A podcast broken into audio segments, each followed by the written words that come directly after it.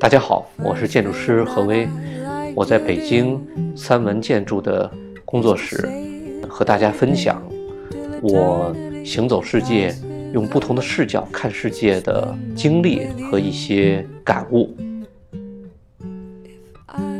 我本科学建筑学，研究生是城市规划，再到博士的设计艺术学。我想是跨越了三个相近的，但是完全不同的领域。在工作经历上，也干过很多事情。那现在我是大学的老师，也是建筑师。在这之前，我做过媒体人。那么在国外读书的时候，我也在大学里面做过助教，当过翻译，做过导游，还在工厂里干过重体力劳动。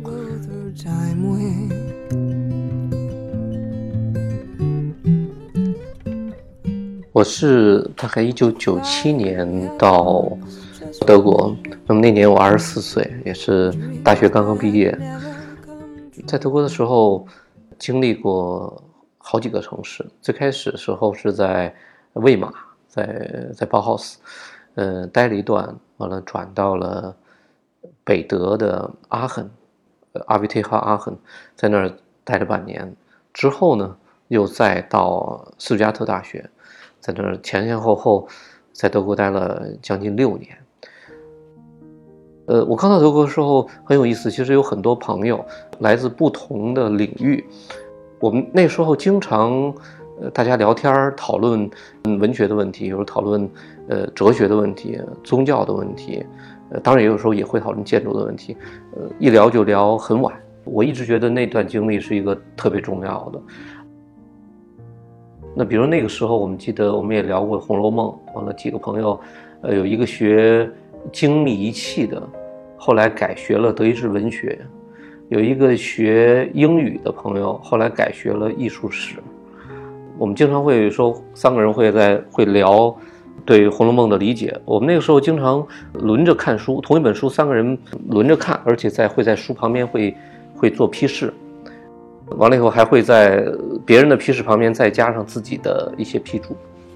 我觉得对现在我的也有很大的影响，会让你觉得说，呃，世界，呃，不是只有一个可能性，可以是一个用一个荒诞的方式来对待。其实不是在德国期间，就是很早，我在大学期间，甚至更早，我就，呃，我很喜欢旅行。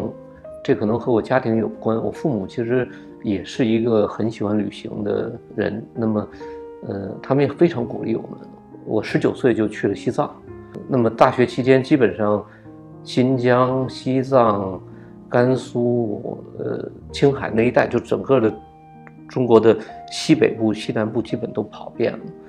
而那种大山大水或者那种不同的体验，会让你对生命有一种不同的感觉。大概是一九九八年的时候，当时和还有另外几个人，我们一起去的朗香。那个时候去朗香，从德国辗转，我们当时是五个人。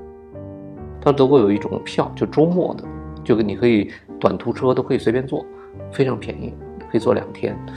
呃，我们当时就从斯加特辗转坐到萨拉斯堡边境上，完了以后再换乘法国的火车到的朗香。朗香是个很小的村子。大部分去朗香的人都是开车去的，那我们当时没有车嘛，我们就坐的公共交通去。但是当时去的时候不知道，朗香回德国的车，周日的时候一天只有两班。我们是周六已经很晚很晚了到了朗香，当时那朗香整个一个小村子里面，就几乎没有没有外面的人。我觉得朗香大部分人是一种朝圣的状态。我但是我觉得有趣的不是看朗香的这个过程，而是看完朗香我们要回德国，发现没有车。那当时我们五个人也不太可能搭车。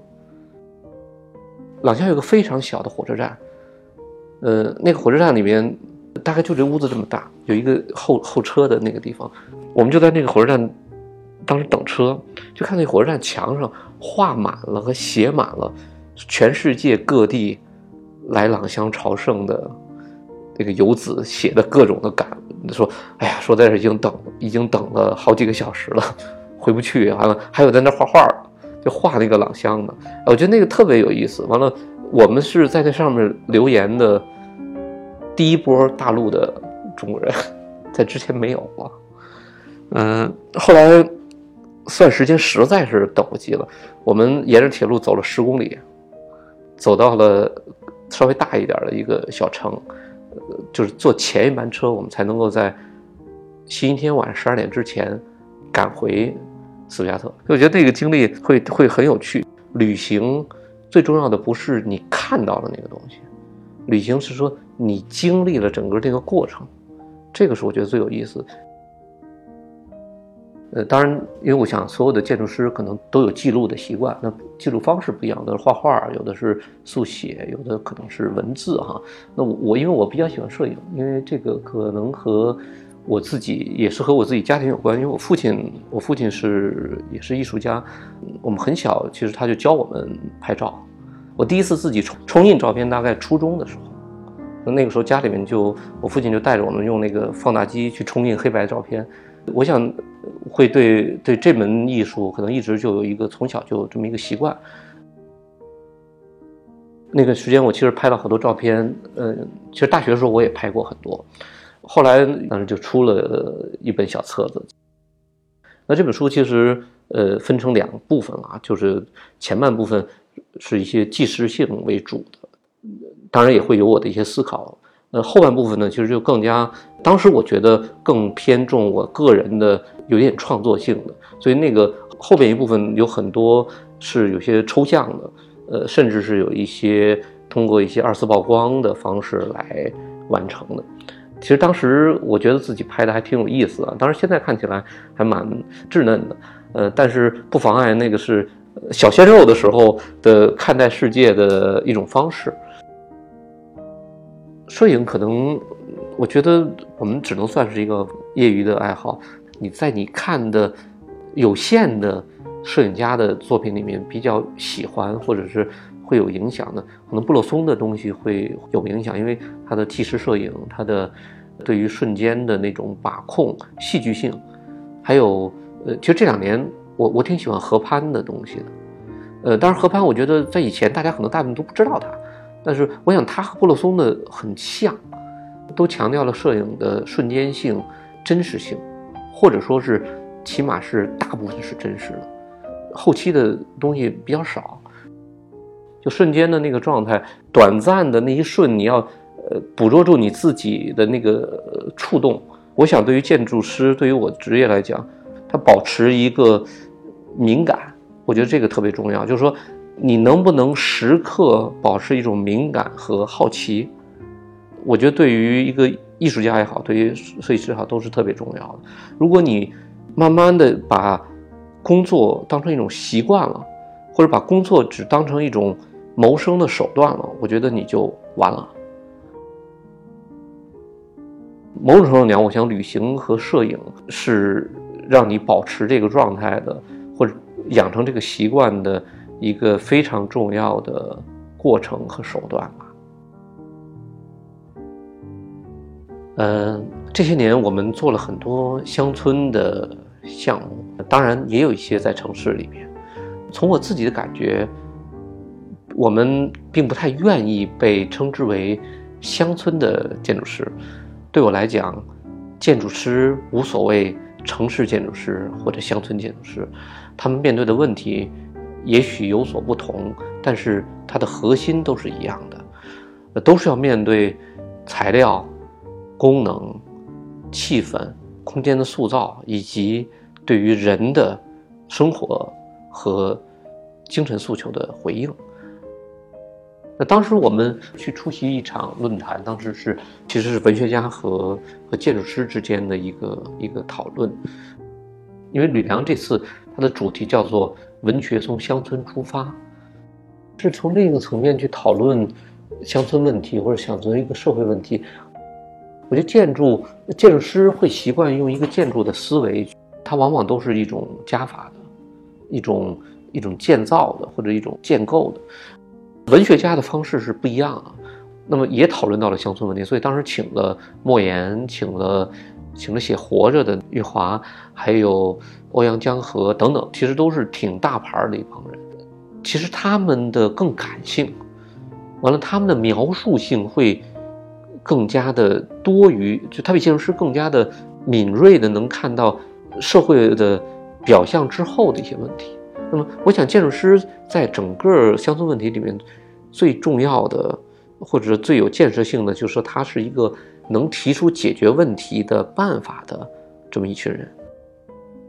说文学会杀死建筑，是是维克多·雨果提到过，他是说，在文学出现之前，我们对于历史的记录，主要来自于建筑和和建筑相关的图像。